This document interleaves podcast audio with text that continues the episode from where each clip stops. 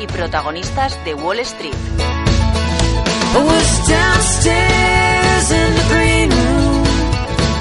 Pues nos acercamos a Wall Street que cierra con ganancias en el día de ayer, así que Juan Enrique Cadiñanos, Private Equity Manager de Milar Equity, buenos días.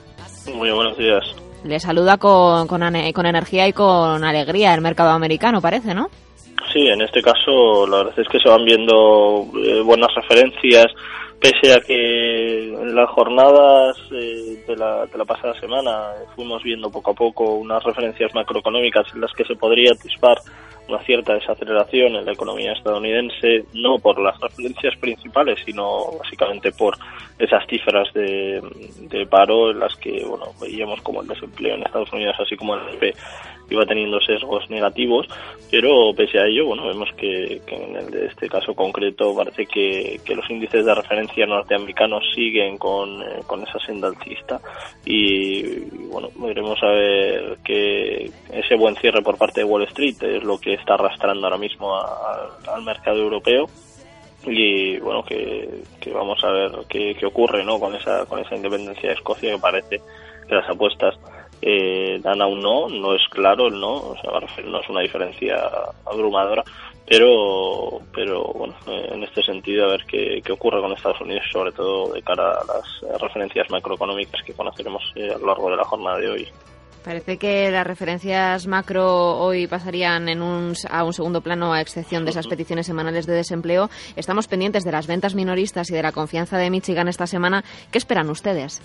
Bueno, en este sentido, un poco más de, de lo mismo con respecto a la, a la, semana pasada. Yo creo que son situaciones ahora mismo para, para el dólar americano eh, buenas. Yo creo que vive un momento de, de bonanza eh, francamente bueno y en este caso yo creo que, que hay que tener claro que, la situación para, para Estados Unidos eh, sigue pasando por, por esas referencias a, en cuanto al, consumo.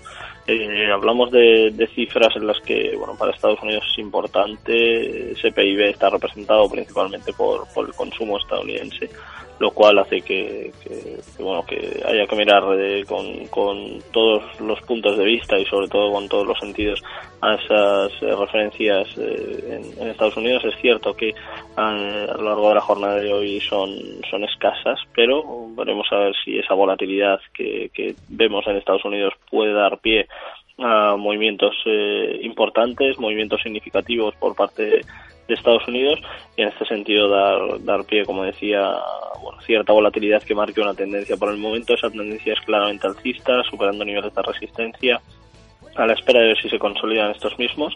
Y, bueno yo creo que en el caso concreto de Estados Unidos están pues estarán pendientes hasta hasta las dos y media con como bien has comentado esas peticiones eh, semanales de, de, desempleo. Una previsión de 300.000 es el dato que, que se espera y veremos a ver cuál es el sesgo Juan Enrique, todo ello a pesar también de esas preocupaciones por un cambio de rumbo en la Reserva Federal, esa subida de tipos que llegará más pronto que tarde. Sí, la verdad es que, bueno, ya lo hacían en, en referencia al Fondo Monetario Internacional, la jornada de ayer, la semana pasada, hacían referencia a esto mismo en cuanto a que, bueno, esas medidas tomadas eh, meses y atrás eh, podrían empezar a, ser quitadas. Eh, siempre tenemos como referencia principal al quantitative easing, no, deja de ser la, medida eh, como estímulo fiscal principal por parte de, Estados Unidos y bueno, es una medida caso y en este sentido eh, ha ayudado mucho ¿no? a, esa economía estadounidense. El quitarla sería una situación negativa, aunque bueno, esa subida de tipos eh, equilibraría un poco la, la, balanza y en este caso yo creo que, podría ser eh, positivo para, el mercado americano. En el campo de los nombres eh, propios con nombre y apellido le voy a tener que preguntar por Alibaba. El próximo 18 de septiembre podría comenzar a cotizar. Se habla de la mayor salida a bolsa de los últimos años, valorada en 158 mil dólares, y su OPV parece que estaría cubierta en solo dos días de roadshow. Sí, la verdad es que parece parece mentira lo que lo que hablamos y, y es una, una, barbaridad, ¿no? Lo que lo que estamos diciendo.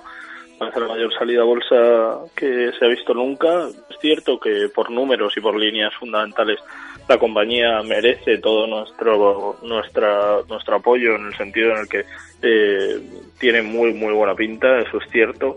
Veremos a ver si, si no ocurre como con Facebook en, la salida a bolsa, lo cual, bueno, bajo mi punto de vista fue un, absoluto y completo fracaso.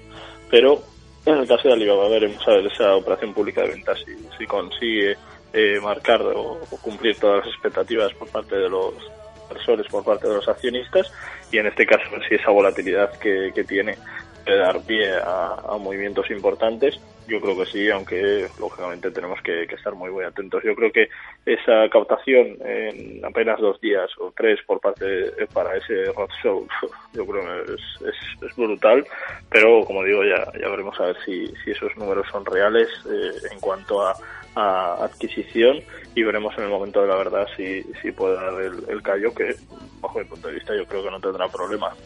Bueno, pues estaremos pendientes de esa salida de Alibaba, también de la tecnología con ese Apple, ese nuevo anuncio del iPhone 6 que trataremos eh, extensamente en nuestro espacio de la Tecnoteca y también con Google, que parece que le han vuelto a, robar eh, datos eh, y a publicarse de forma pública en, páginas web. Así que muy pendientes de la tecnología. También Juan Enrique Cadiñanos, gracias por acompañarnos en esta segunda temporada de Onda Inversión. Vamos a intentar superar todos los pronósticos, además del mercado también de los nuestros propios y que tenga muy buen cierre de Gracias a vosotros, un placer.